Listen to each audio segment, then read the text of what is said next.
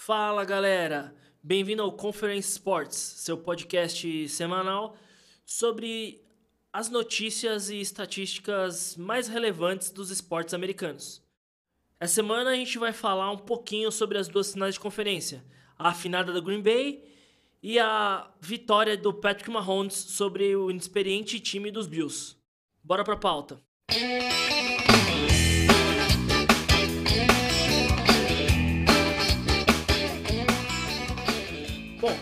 Falando sobre as finais de conferência, elas foram bem tranquilas, sem muita surpresa. Apesar da final da NFC ter tido ali dois dos maiores quarterbacks da história da NFL, o Rodgers, que é o possível MVP desse, ano, a vitória do Tampa sobre o Green Bay não é nada inesperado. É, apesar das 346 jardas e 33 para 48 passes completos, com aproveitamento ali de 68%, o Green Bay não conseguiu transpassar pela forte defesa dos Bucks, né? Com o jogo terrestre fraco, com menos de 100 jardas carregadas entre os três running backs ativos, e o Devante Adams com apenas um touchdown, o que é bem é, inesperado, dado que a temporada inteira o Aaron Rodgers e o Devante Adams tiveram uma parceria muito boa de touchdowns, o Green Bay acabou caindo no Lambeau Field, um local que ali, teoricamente, era de tanta vantagem para os X-Heads, acabou sendo a cova desse time nas finais da conferência. Uma chamada duvidosa ali do ataque e uma quarta por gol com oito jardas faltantes, que o Aaron Rodgers não correu, acho que foram as jogadas que marcaram a derrota do Green Bay, mostrando ali uma falta de coragem e o que alguns chamariam de pipocada do time nessa final da NFC. Eu particularmente Acho que realmente o time foi covarde jogando em casa, por mais que tenha torcida reduzida.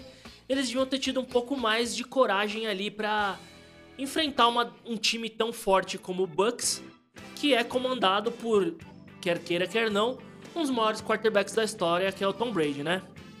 E falando do, do, do Bucks, o grande destaque do time foi a sua defesa, que fez um, um trabalho muito forte, como a gente já vinha visto nas semanas da temporada regular, e um jogo bem consistente do Leonard Fournette, que apesar de não ter tido bons jogos nos inicio, no início dos playoffs, ele se mostrou uma arma muito forte nessa final de conferência, com 12 carregadas para 55 jardas e um touchdown. A sua média de 4.6 jardas por carregada não é uma média que brilha os olhos, mas ajudou muito o Tampa a abrir o passe e principalmente nas terceiras descidas curtas, o que facilitou bastante o trabalho do Tom Brady, que por sua vez não teve um jogo digno de Tom Brady ou digno de um grande quarterback. Na verdade, a, a narrativa sempre vai ser ali: Tom Brady saiu do, do Patriots e conseguiu carregar um time que não via playoffs há muitos anos para um Super Bowl mas quando você olha milimetricamente no, nos números dessa partida, você percebe que foi uma partida bastante mediana. Apesar dos seus três touchdowns, no começo do jogo contra o Green Bay, ele teve três turnovers, né? Três interceptações, com pouco mais de 280 jardas e 26 para 36 passes completos, que dá um pouco mais de 55% dos passes. E a verdade é que com esse rating e essa quantidade de interceptações, qualquer outro quarterback seria muito questionado. Claro que o Tom Brady tem toda a sua história, a gente sabe o poder que ele tem em engajar o time e ser um líder dentro das trincheiras, mas os seus números não foram tão consistentes como se esperava. A combinação mesmo da defesa e ali as jogadas terrestres foi o que sacramentou a vitória do Tampa sobre o Green Bay.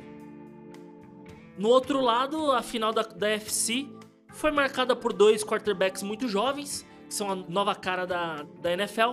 Apesar de muito jovem, um já vitorioso Patrick Mahomes tentando levar o Kansas City ali ao seu segundo Super Bowl seguido.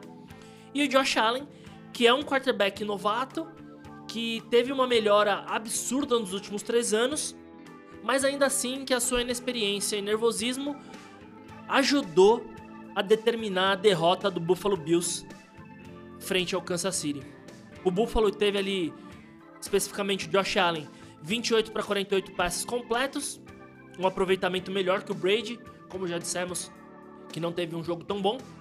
o Josh Allen teve 287 jardas, dois touchdowns e uma interceptação.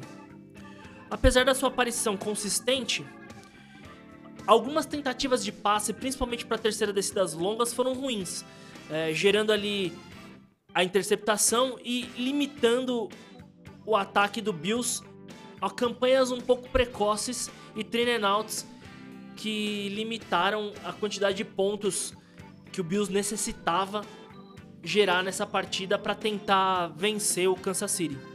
Além das consistências no passe, o Allen teve 88 jardas corridas e 7 carregadas, com uma média ali de 12.6 jardas por carregada. Foi melhor do que qualquer outro running back nas duas finais de conferência, o que é muito surpreendente. Um quarterback ali novato, com tantas corridas para tantas jardas e bons ratings de passe, né? Só que o grande problema do, do Bills e do Josh Allen foi que os dois melhores wide receivers do Bills, o Stephon Diggs, que fez a melhor parceria durante as temporadas regulares, durante a temporada regular com o Josh Allen, e o Cole Beasley, que era uma grande arma, principalmente em terceiras descidas curtas, não tiveram uma aparição tão boa. Os dois não fizeram nenhum touchdown e somaram para um pouco mais de 150 jardas, com 13 recepções e 20 alvos apenas. A gente esperava um pouco mais, principalmente do Stephon Diggs, que foi o melhor recebedor da temporada regular.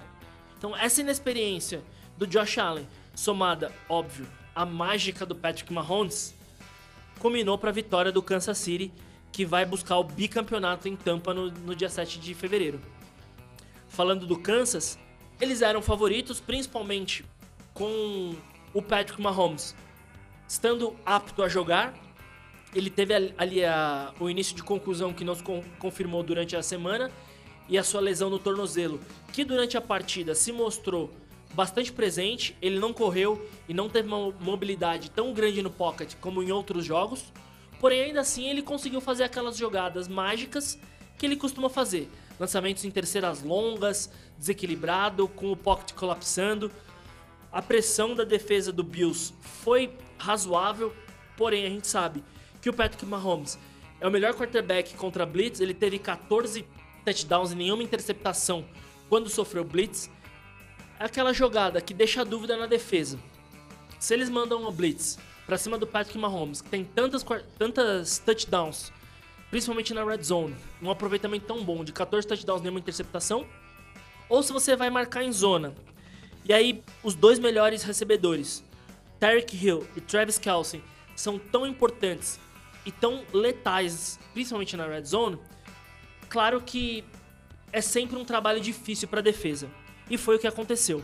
O Patrick Mahomes teve 325 jardas, 3 touchdowns, 29 para 38 passes completos, com um aproveitamento ali acima de 76%.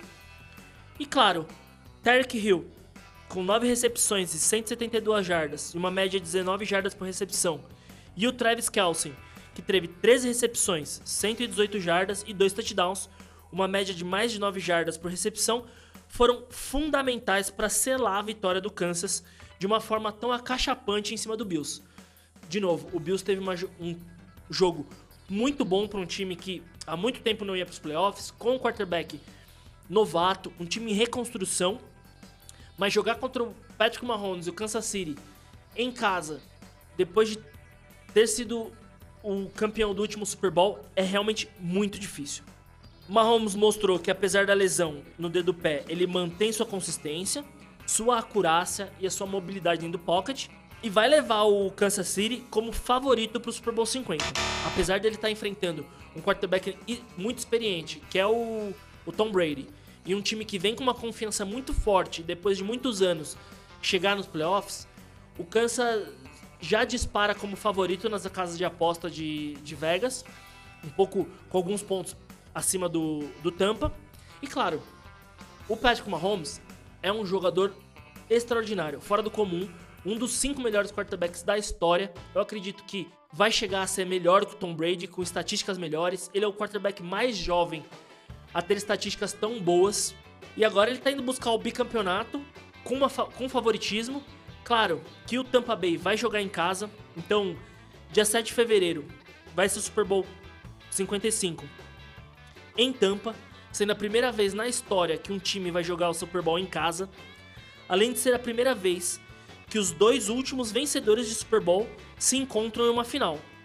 Vai ser um embate do, que, do quarterback mais velho da liga contra o mais jovem a ter estatísticas tão boas. Então é um, é um encontro de gerações e eu tendo a apostar minhas fichas no Patrick Mahomes. Claro que o ataque do Tampa Bay tem recebedores excelentes. Leonard Fournette, se jogar o que jogou na final de conferência, vai ser um grande fator para auxiliar o ataque do Tampa a empurrar o Kansas City e eles vão tentar fazer talvez a melhor estratégia para ganhar de, de Kansas, que é manter o Patrick Mahomes fora de campo. Quem sabe que o Patrick Mahomes, em pouco tempo, em poucas jogadas, de novo, com Tarek Hill e Travis Kelsey, ele consegue fazer um estrago muito rápido. Jogadas em profundidade, screen passes que funcionam muito bem quando necessário. E a grande arma do, do, do, Tampa Bay vai ser isso, tentar manter o Patrick Mahomes fora de campo. Por outro lado, o Patrick Mahomes vai fazer o que sempre faz, o que sabe fazer de melhor. Jogadas explosivas, mobilidade dentro do pocket. A defesa do Tampa é uma defesa muito forte, mostrou isso contra o Green Bay, pressionando muitas vezes o Aaron Rodgers.